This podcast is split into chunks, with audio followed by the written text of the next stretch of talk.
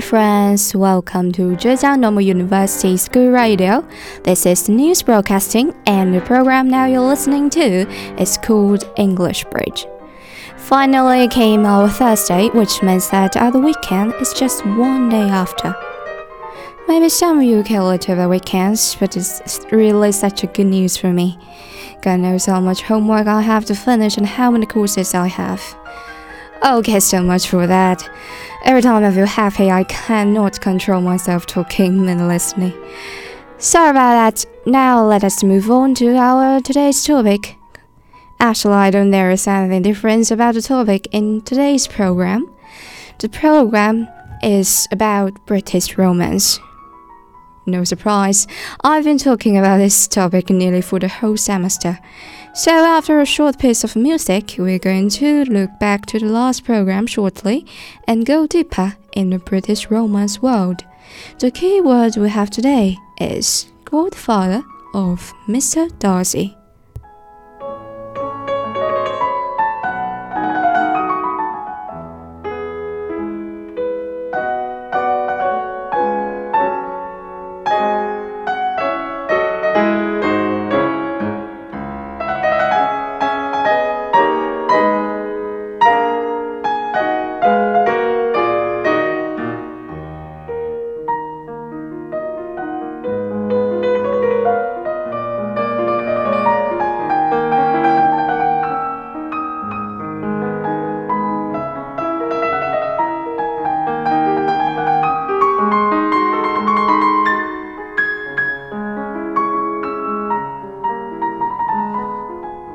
Last time we talked about a novel appeared in 1778, Evelina, which told the story of a young girl's journey through the pitfalls of this emerging marriage market.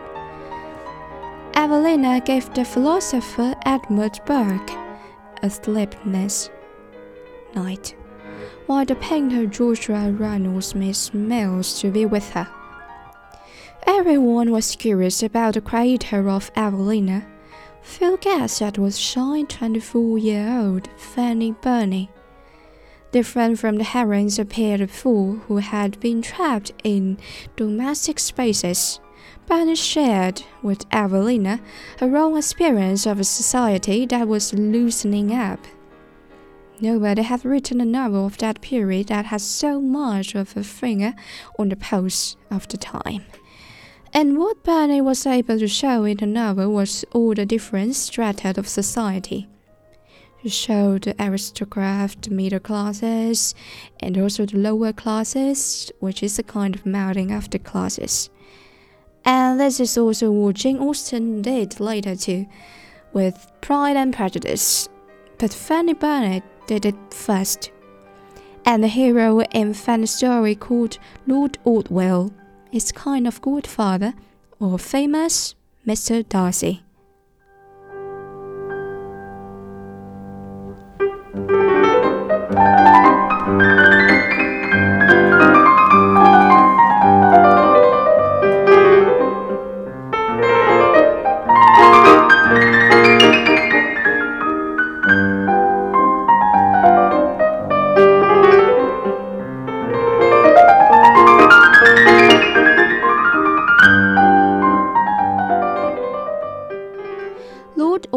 Is posh and he's rich and he's gracious. Moreover, he has good sensibility too. He's a new young man. But initially, there are always some misunderstanding. The hero and heroine don't hit it off. Even though Lord Orville is the very first person Evelina ever dances with out of school, Evelina has only danced with schoolgirls before. The very first bloke she'd ever dance with is Lord Orville. So that's kind of encouraging, right? But because she's so tongue-tied and she's so incapable of knowing how to behave in society, she doesn't know what to do or what to say to Lord Orville. So she says nothing and she feels like an idiot. But Burney's genius being able to express how a girl would feel like that. So you got to go enjoying London, getting yourself into all sorts of embarrassing situations. Yes, I mean, what embarrassing situation is the unattainable man, the one you feel every time you're in this company. You made a fool of yourself and you did something absolutely stupid. How could it ever work out all right? The answer was yes. Now comes the part of the story which we girls most fancy of. Lord Orville has just got the ability to see through your blundering and your stupidity, and it has a happy ending for Lord Orville and everything. It's wedding bells, and you can sort of hear them distinctly right at the beginning of the novel. And of course, they get married. They have many men sleep backsword cup and live as a will.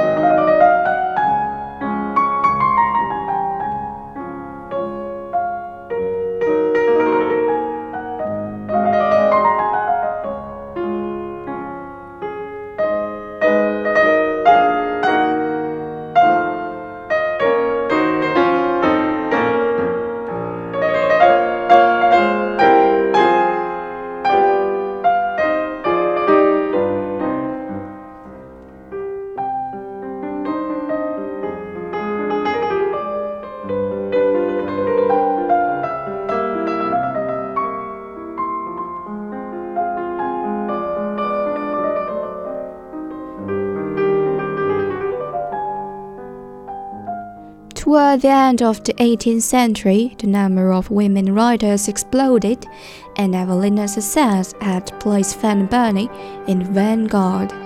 But nearly all of her profits were going to her publishers, so she took matters into her own hands. This is Fanny Burney's third novel, Camilla, and by this time she decided she wanted to earn a bit of money from her writing, so rather daringly she published it by subscription.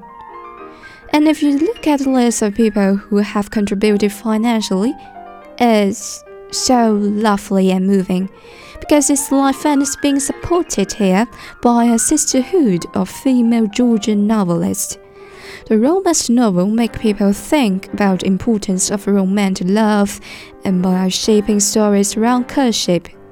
Its writers are changing what people expected in their own lives some adults from the time suggest a growing understanding of matters of heart by the public at large.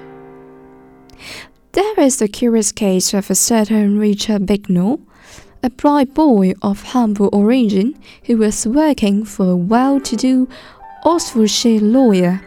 She fell in love with the boy's daughter. And when Bignall herself qualified as a lawyer in 1770, he asked her to marry him. But her father said, No way. The young couple got married in secret, and when this was revealed, her father chucked her out of his house. Now you might think that is perfectly reasonable behavior for many, for any reasonable Georgian paterfamilias, but in this case, something rather curious happened.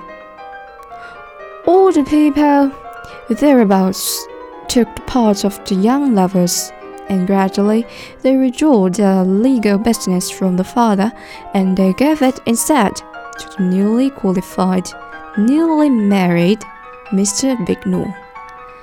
Maybe all the people in that part of Oxfordshire must have been reading romantic novels, right?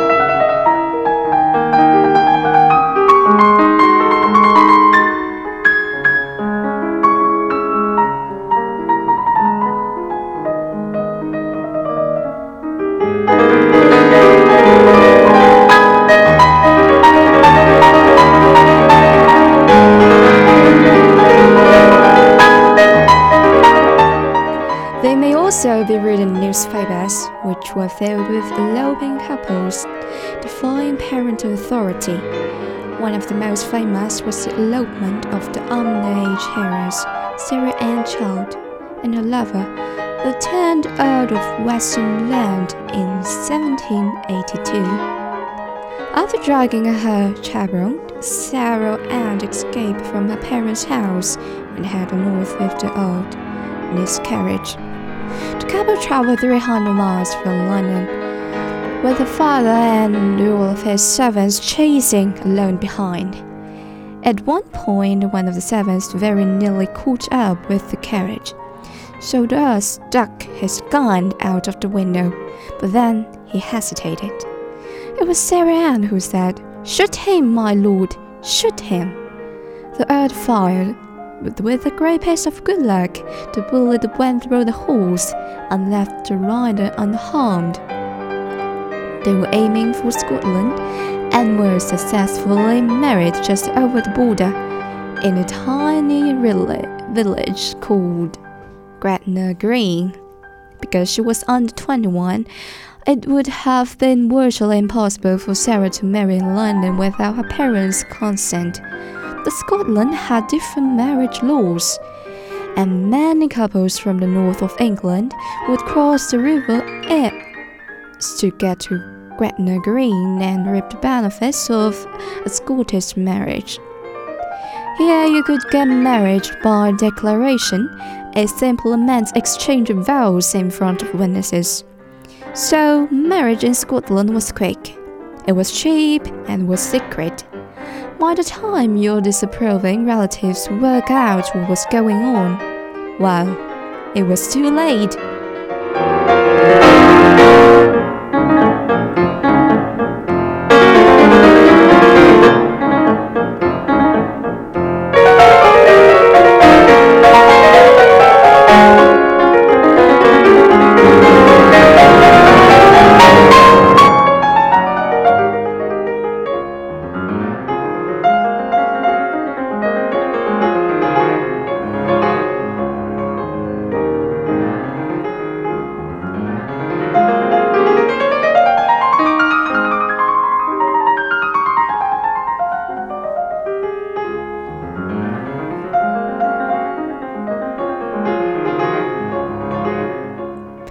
This cross-border traffic was busy at the time of the annual hiring fairs, when the agricultural workers with a few days between jobs would flock into Gretna Green and the other border towns in order to get married. Here they could engage the services of a self-styled priest, but there was proper priests.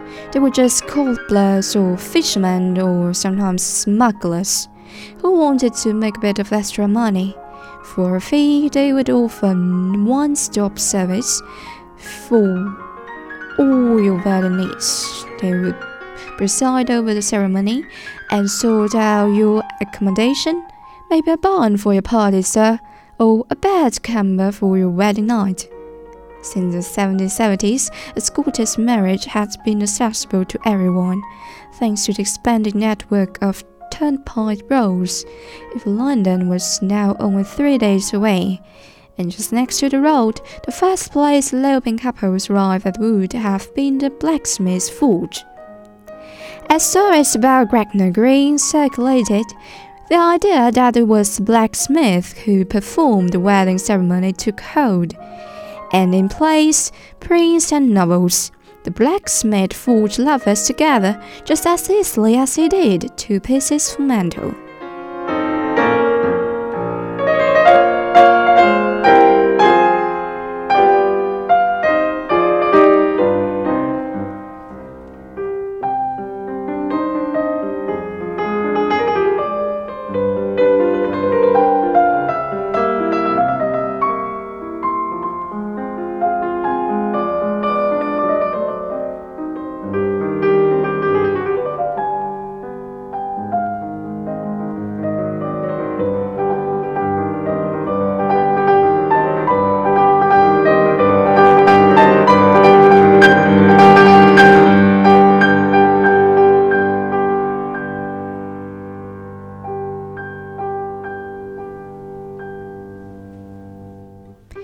Was a story that had all. There was romance, the triumph of love, the defiance of parent authority. Then there was adventure, thus through the night. But then, in this crazy modern world of high speed travel and coaching inns and turnpike roads, there was the comforting traditional figure of the friendly blacksmith. What could possibly go wrong if there was a blacksmith involved? The public were well aware of Gretna Green's dark side.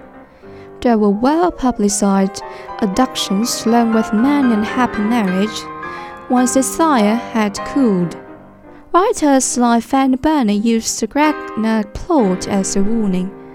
A question was being asked over and over again Could all this romance actually be harmful? In 1799, a letter appeared in a magazine purporting to be from a mother of a teenage daughter. This mother was complaining that the daughter did nothing in the world but read novels. From morning to night, two or three times a day, the doctor would send maid to the library to get new books, and during the courses of the week, should read novels with titles like Excessive Sensibility, Refined Delicacy, and Sentimental Beauty. The mother's point was that sensibility may originally have been a genius, a heartfelt outpouring of emotion, but it had become nothing but an artificial self indulgence.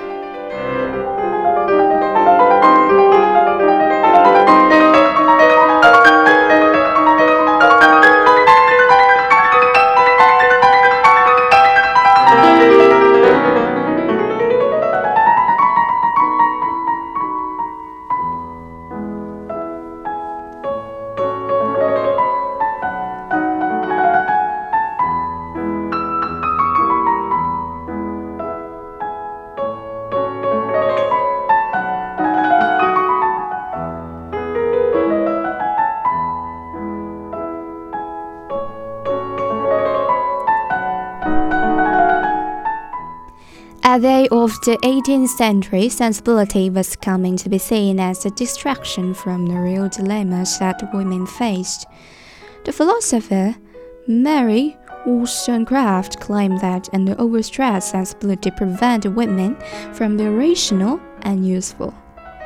But a more nuanced critic occurred in the debut novel of a sprinter from Hampshire, Jane Austen. Two centuries ago, you'd have encountered Jane here. Chawton House Library is in a home originally owned by her brother Edward. This little book is an early edition of Jane Austen's later published novel from 1811 called Sense and Sensibility. The novel follows the courtship trials of two sisters. Elinor, a sense voice of pragmatism, while Marianne is a disciple of romantic sensibility.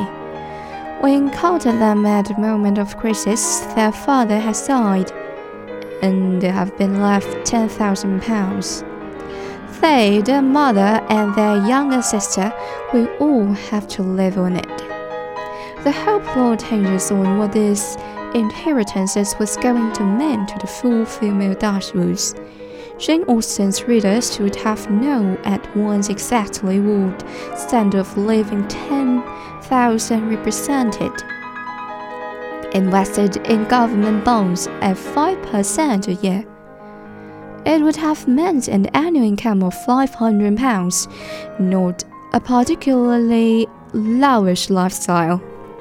Dashwood's nasty sister in law took malicious pleasure in imagine the reduced circumstances.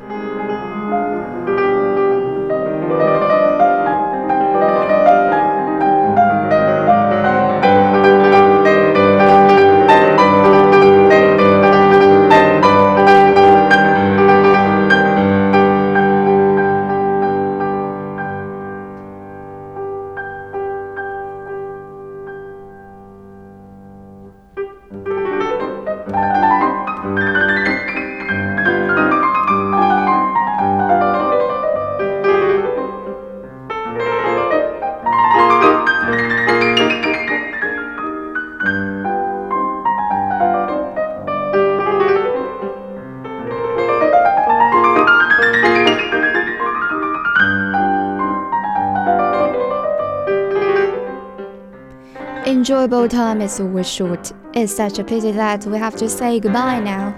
We just talked about British romance and we talked at Jane Austen and one of her novels called Sense and Sensibility. Want to know more about her and love stories? Pay attention to my next program. This is News and English Bridge. Have a lovely night. See you next time. Bye.